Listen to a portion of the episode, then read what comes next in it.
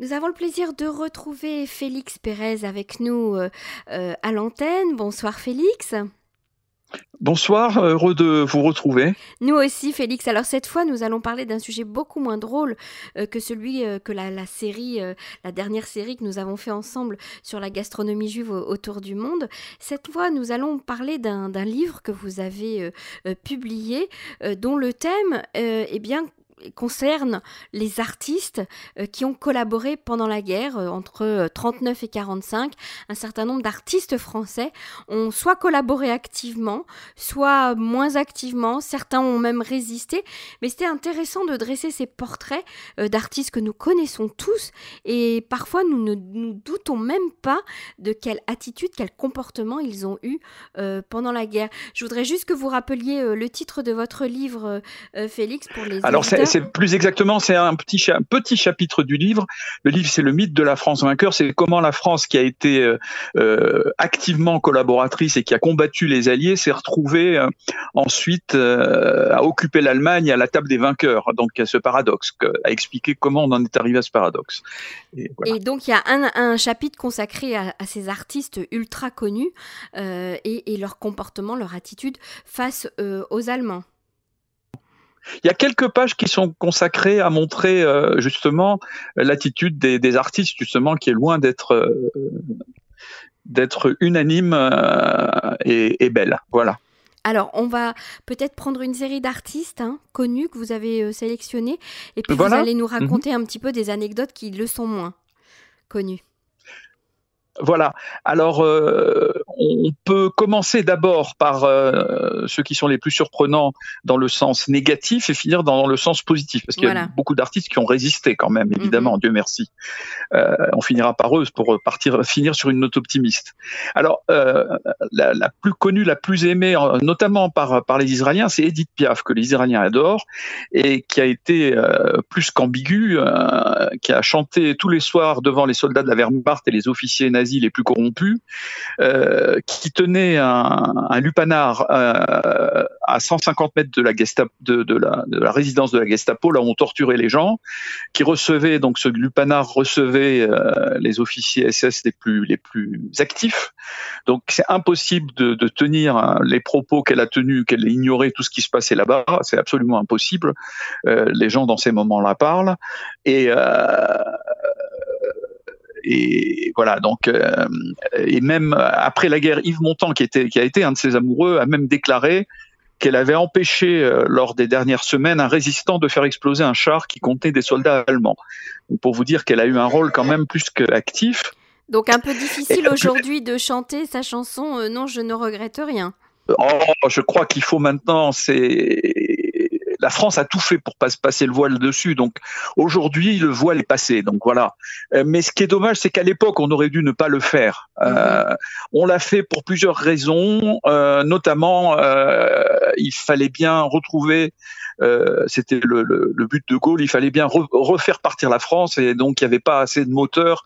Si on éliminait tous les tous les moteurs négatifs, il n'y aurait pas eu assez de moteurs pour faire redémarrer la France eh ben, il aurait fallu peut-être une période d'attente, euh, comme on fait après la Shemitah, une période d'attente et on l'a pas fait. Bon, ben maintenant, les chansons de Piaf sont rentrées dans le patrimoine et même moi, je chante des chansons de Piaf. N'oublions pas que que le grand rabbin Ovadia Yosef chantait les chansons d'Oum Kalsoum, donc ça peut pas être pire. Hein, voilà. Mhm. Edith Piaf était quand même moins moins antisémite qu'Oum Kalsoum. Voilà. Elle, elle a, elle n'a rien regretté. Elle n'a jamais émis euh, euh, des regrets. Non, parce qu'elle a, elle a essayé, elle a essayé de, de démontrer son innocence, parce qu'elle aurait pu être en prison toute sa vie ou, ou tondue. Ou donc, euh, elle est restée sur le registre. Moi, je suis au courant de rien. Voilà.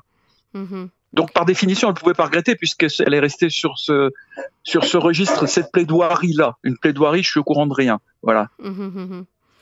Euh, très bien, donc on Edith Piaf, on va dire qu'elle est. Euh, alors il y en a un autre, c'est Fernandel. Alors on le voit. Alors elle, on la voit dans les dans les journaux de l'époque. Hein, je vous envoie une photo. Euh, à côté des artistes fusillés, il y a la photo d'Edith Piaf qui va chanter ce soir-là, et à côté il y a la liste des gens fusillés. elle a pas de problème, ça lui pose pas de problème. Mhm. Fernandel idem. Alors vous avez la, photo de Fernandel qui va chez Goebbels, donc il est avec Goebbels lui-même. Mhm. Il est à côté, il a son grand sourire, vous savez, avec les dents longues, et il est à côté de Goebbels. il est tout heureux d'être à côté de Goebbels. Donc tout le monde sait ce que Goebbels fait à l'époque et ça lui pose aucun problème. C'est pas les deux grands voyages dont on va parler tout à l'heure, c'est un autre voyage, ça. Et euh, il est reçu beaucoup plus personnellement avec deux, trois artistes chez Goebbels, et ça lui pose aucun problème. Et pendant toute la guerre, il, participe à, à, des films de, la maison de, de, de, production allemande de la Gestapo. Il joue dans ces films-là, ces grands films qu'on voit aujourd'hui d'ailleurs, hein, qui sont même pour souvent très très drôles. Euh, voilà, et pareil, euh, euh, même Jean Gabin, dont on va parler tout à l'heure, qui a été un grand résistant, euh, a, au bout de dix ans tourné la page et s'est mis en association avec Fernandel. c'est pareil, les films de Fernandel nous font rire aujourd'hui, c'est comme ça. C'est ça. Donc en fait, toute la à l'époque, il lui fallu, à l'époque, le, voilà, ne pas ne pas passer l'éponge à l'époque. Maintenant, c'est trop tard. Donc le, personnage un peu naïf, un peu léger de Fernandel, eh bien non quoi. On, s'aperçoit que, non, ce n'était pas le cas. attendez, tous, ces, tous ces acteurs-là, de Funès, etc., ils ont euh, un vernis. De Funès n'est pas du tout un personnage drôle dans la vie. Moi, je le connais. Enfin, je connais bien De Funès, euh, ses, enfants, etc. Il est pas, il n'était pas drôle du tout dans la vie. C'était quelqu'un d'extrêmement sérieux. Hein. Mmh mmh Et même avant d'avoir tourné Rabbi Jacob, Gérard Houry, etc., il était antisémite légèrement, vous savez, à la française. Euh, il est devenu sympathisant des Juifs une fois qu'il a qu'il a fréquenté les Juifs beaucoup dans, dans, dans le cinéma et qu'il a tourné Rabbi Jacob, etc., etc. Mais il était très traditionnel et très très sérieux. Mm Louis de Funès, c'était un grand sérieux. Pas du tout un rigolo. Alors, il y en a eu d'autres, hein, bien sûr, qui ont travaillé avec cœur euh, euh, devant les Allemands, qui ont chanté. oui, alors il y a eu deux voyages, deux grands voyages. Par exemple, on va citer le voyage d'octobre 41, euh, et le voyage de début 42 en Allemagne. Alors là, les, les, les, artistes, ils ont été tout heureux. Ils ont été à Berlin, reçus, euh, etc. Euh, alors on fusillait les, les, gens, on déportait les Juifs, on savait très bien ce qui se passait. Alors peut-être pas les camps, la Shoah, mais on savait bien qu'on envoyait les Juifs dans des, dans des camps de prisonniers avec leurs enfants, leurs familles. On savait pas trop, mais voilà quand même. Donc il y a Vlaminck. Euh, qui, qui, était a, qui est un peintre extrêmement ah bah c'est un peintre euh, fauviste, comme Matisse dont on avait parlé euh, par WhatsApp pour commencer. Mhm. Donc il y a deux peintres fauvistes, Matisse qui va être résistant et Flamand qui va être collabo. Euh, fauviste, c'est des peintres, vous savez, qui peignent avec des couleurs très vives, des, des traits très très marqués, etc. C'est mhm. après l'impressionnisme, c'est l'inverse. Et après le cubisme, c'est très joli d'ailleurs. Moi j'aime beaucoup les, les, peintures de Vlaminck, mais c'est un peintre collabo, comme Derain d'ailleurs aussi fauviste.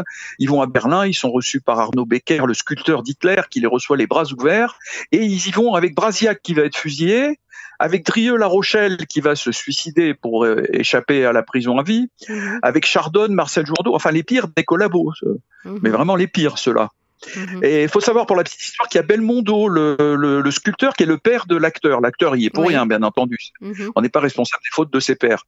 Mais son père euh, est reçu aussi. Hein. Voilà.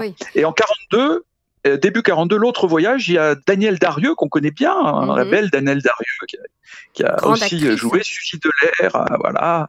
Albert Préjean, dont le fils Patrick Préjean est un acteur euh, de second rôle amusant que j'aime bien, euh, qui est le copain d'un de mes amis, euh, mais pas responsable des fautes de son père non plus. Enfin voilà. Mhm. Et alors Chevalier et, Charles Trenet? Alors Maurice Chevalier, lui, alors je mettrai un petit peu, c'était mon, mon, prochain ma prochaine rubrique. Il a ça c'est ceux je vous ai cité ceux qui ont travaillé plus qu'ardemment. Mhm. Après il y a ceux qui ont travaillé ardemment. C'est-à-dire qu'ils ont travaillé mais avec en prenant un minimum de distance. Les autres ont pris aucune distance. Alors il y a Maurice Chevalier et Charles Trenet. Alors Maurice Chevalier, euh, Pierre Dac disait à Londres de lui, il sera puni selon la gravité de ses fautes.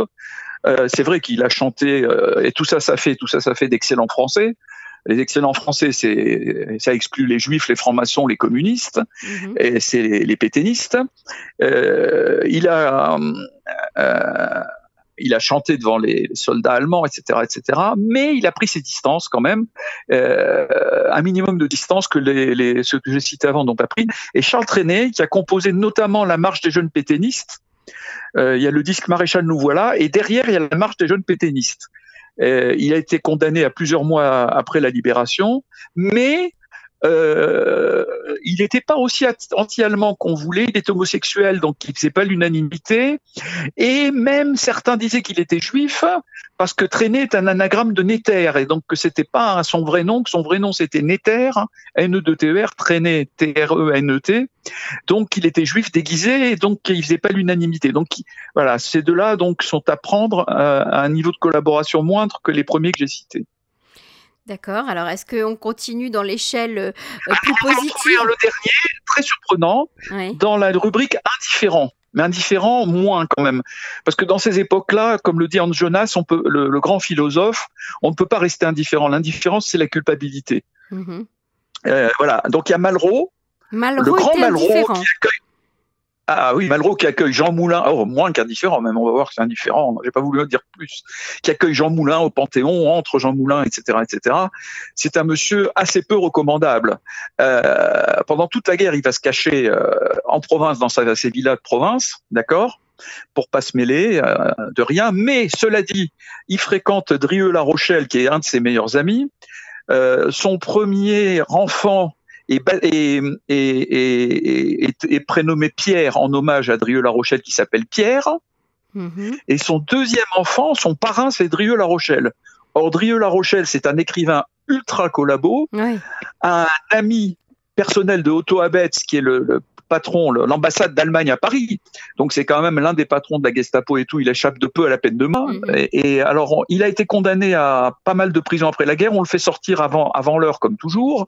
Mais les Israéliens sont à l'affût. Probablement c'est eux euh, qui l'ont zigouillé parce que le, volant de sa voiture euh, se dérègle euh, lors d'une sortie à la campagne et euh, évidemment il part en vrille euh, dans un dans un virage et il mhm. meurt. Mhm. Donc il y a une thèse dans un livre qui qui démontre qu'il a été tué par les Israéliens en guise de et ce serait pas pas plus mal d'ailleurs hein, si c'est le cas. Mhm. Ce serait pas plus mal. Donc voilà, ce meilleur ami d'Otto Abetz qui est antisémite, qui a été un, un des plus partisans de Staline, qui devient ensuite partisan d'Hitler, un très peu recommandable, Drieux La Rochelle. Euh, le prénom du premier enfant de Malraux et le parrain du second enfant. Vous voyez, mhm. euh, jusqu'en 43, euh, début 44, euh, Malraux commence à comprendre qu'il faut qu'il change son fusil d'épaule, et c'est seulement à mi 44 euh, qui va s'engager avec la France libre, euh, soi-disant à combattre euh, pour la France libre. Voilà, 1044, c'est vraiment un peu tard. Hein, voilà. Ah oui, c'est choquant. Hein. Ça, vous m'apprenez quelque chose par rapport à, à Malraux parce que je m'attendais pas. Oui, parce qu'en Espagne, en Espagne, il a combattu, mais c'est pareil, on ne sait pas en réalité la part de mythe dans ce qu'il a fait en Espagne ou pas. Mhm. Il faudrait gratter un peu. Personne ne l'a fait parce que il y a, y a, un mythe Malraux, voilà. D'accord. Alors bon, il y a quand même des figures très importantes euh, ah du monde de l'art français. les figures importantes, qui ont. Il y a un euh, premier niveau. Oui.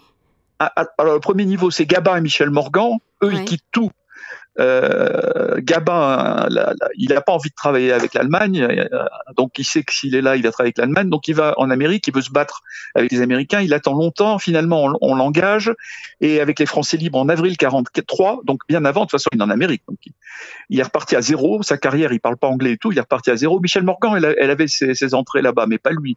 Mhm. Donc il repart à zéro, euh, et puis en 43, il va libérer, il rentre jusqu'en Allemagne, jusqu'à la poche de Royan en France, et jusqu'au nid d'aigle à Berchtesgaden. Donc vous voyez, c'est héroïque ce que fait Gabin. Mhm. Hein Formidable. Voilà, donc et, Michel Morgan ah Michel Morgan, c'est pareil, elle va aux États-Unis, elle lâche tout, elle veut pas, elle veut pas rester sous la botte des, travailler sous la botte des Allemands. Hein. Mhm. Euh, parce qu'il y en a qui disent, bah, fallait bien qu'ils gagnent leur vie, donc ils ont, non, bah non, ils auraient pu partir au minimum, voilà. Mhm. il y a ceux qui ont résisté. Voilà, les résistants. Il y a ceux qui ont résisté. Il y a Vercors, euh, l'écrivain magnifique qui a écrit Le silence de la mer, le premier livre résistant, euh, qui a vraiment euh, encouragé les Français à résister. Mhm. Il y a Joséphine Baker, la danseuse avec les bananes autour du ventre, vous savez, on la connaît bien. magnifique mhm. danseuse. De très belles jambes de danseuse.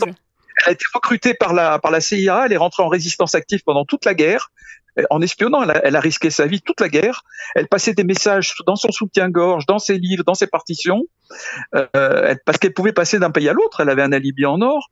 Elle recueillait les confidences des, soldats allemands pour les repasser. Au, donc, elle, vraiment, elle a été elle a été espionne, ou contre, certains disent contre-espionne. Alors, je sais pas ce qu'on appelle espionne ou contre-espionne.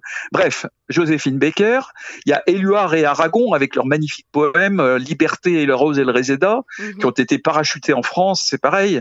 Et puis, il y a celui dont, dont est partie l'idée de cette, euh, de cette euh, entrevue aujourd'hui, Matisse, qui est un peintre magnifique, hein, qui, a, qui, a, qui a peint en résistance et sa, femme et sa fille qui ont résisté, qui ont été arrêtés par la Gestapo. Sa femme a été assez vite libérée, mais sa fille a été affreusement torturée par la Gestapo, puis libérée après six mois, défigurée horriblement. Et Matisse Lapinte a fait plusieurs tableaux de sa fille qui a été surnommée, qui était Marguerite, mais qu'on appelait Jeannette. Il en a fait plusieurs tableaux, mais à chaque fois, il a, il a jamais montré son visage tellement son visage était défiguré, donc il a évité de montrer son visage. Et voilà, c'est ça, c'est des vrais héros, je veux dire. Hein, voilà. et puis Pierre Dac qui était à Londres. Là, c'est un autre niveau. C'est pas des gens qui ont fui pour pouvoir travailler, ce sont des gens qui ont carrément résisté. Je dirais pas fuir, hein. C'est pas une fuite, hein. C'est qui ont, qui ont. Euh, Gabin, il a pas fui. Il, est parti se faire recruter en Amérique, hein, comme Saint-Exupéry. Mhm. Euh, et Michel Morgan, il est parti pour travailler là-bas, mais pour éviter de travailler avec les Allemands. C'est pas pour fuir. Hein. Oui, oui, c'est une forme de euh, résistance en fait. Hein c'est une forme de résistance, absolument. Mhm. Euh, voilà, je, je, leur rends hommage. Mais il y a des gens qui, qui ont résisté plus que ça. C'est pareil, comme dans la, dans la collaboration, il y a plusieurs niveaux. Dieu merci, euh, mhm. euh, tout le monde n'est pas condamné à mort, euh, tout le monde n'est pas condamné à perpétuité. Et pareil, dans la, dans, dans la résistance, tout le monde n'a pas euh, quatre médailles ou cinq médailles ou trois médailles à divers niveaux. C'est pas à moi de décerner les niveaux. Ça, c'est les historiens qui décrivent ça. Moi, je ne fais que vous raconter ce que mhm. les historiens racontent. Moi, je ne décerne pas des, des, médailles. Est-ce que ces, personnages publics, ces personnalités euh, qui ont collaboré avec les Allemands, est-ce qu'ils ont été euh, d'une manière ou d'une autre euh, punis, chevaliers, traînés Bon, vous avez dit déjà pour Piaf, Alors, Traîné a été condamné à plusieurs mois d'inactivité. Mhm. alors, mais beaucoup d'entre eux, il y a eu des mythes qui ont été construits autour d'eux pour démontrer, par exemple, Piaf, elle avait caché trois juifs, alors elle avait caché ses juifs. Vala, il avait caché des juifs, alors on a essayé de, mais il a, ça n'a pas marché. Mhm. Euh, euh, par exemple, Brasiac qui a été néanmoins été fusillé, Mauriac a essayé de démontrer euh, les bons côtés de Brasiac, il a quand même été fusillé. Mhm. chacun a trouvé parmi des gens fréquentables des appuis. Et, et, comme on avait besoin de, de, faire repartir la France, des fois, euh, certaines fois, on s'est appuyé sur ces appuis, souvent factices et qu'on savait souvent factices, pour pouvoir reconstruire une, euh, une virginité à ces personnages. Donc on a reconstruit virginité à Piaf en se basant sur ces quelques témoignages. Donc quand vous allez trouver dans, allez chercher dans Google, vous allez trouver souvent des gens qui sont tout heureux de s'appuyer. Oui, mais elle a caché des juifs. Oui, mais elle a fait ci. Oui, mais elle a fait ça. Mhm. Et par contre, des gens comme Joséphine.